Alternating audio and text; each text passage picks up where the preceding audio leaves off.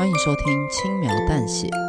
本集为被母亲抛弃的那一天，我遇到了圣诞老人。选项 B，希望妈妈回来找我。收听本集意味着你将替主角做出这个选择。你所收听的每个选择都会听到不同的结局。如果还没有听过主段落的听众，请先回到播放清单点选。被母亲抛弃的那一天，我遇到了圣诞老人。主段落要先听完主段落才听选项哦。那故事就开始喽。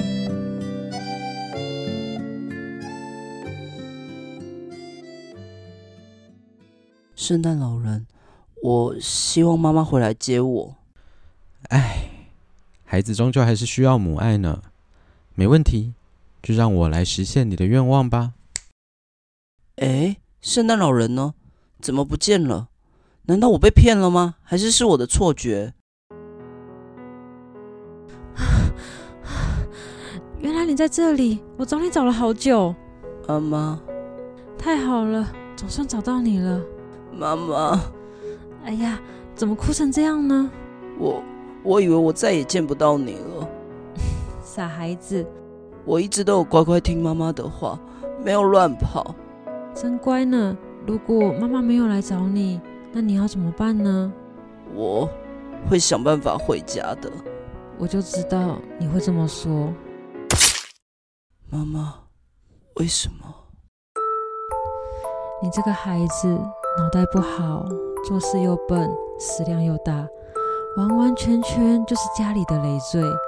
我好不容易才说服爸爸同意把你抛弃掉。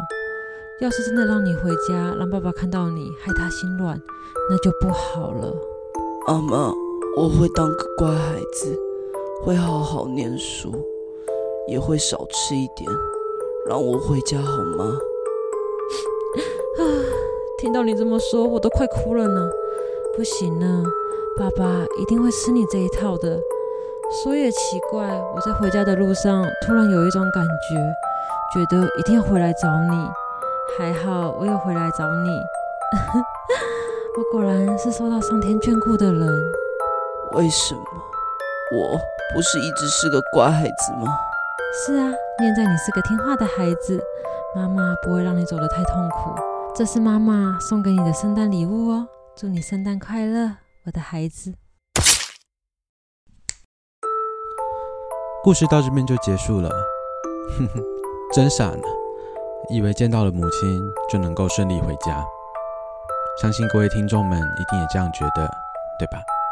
或是你可以改变他的结局，帮他选择另一个愿望。方法也很简单，请回到播放清单，点选选项 A，希望我能跟弟弟互换。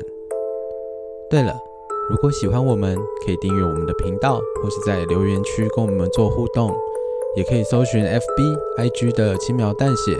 里面会有很多延伸的小故事。如果听众有任何有趣的想法，也欢迎投稿或是留言跟我们分享哦。那么我们就在另一个结局见喽，拜拜。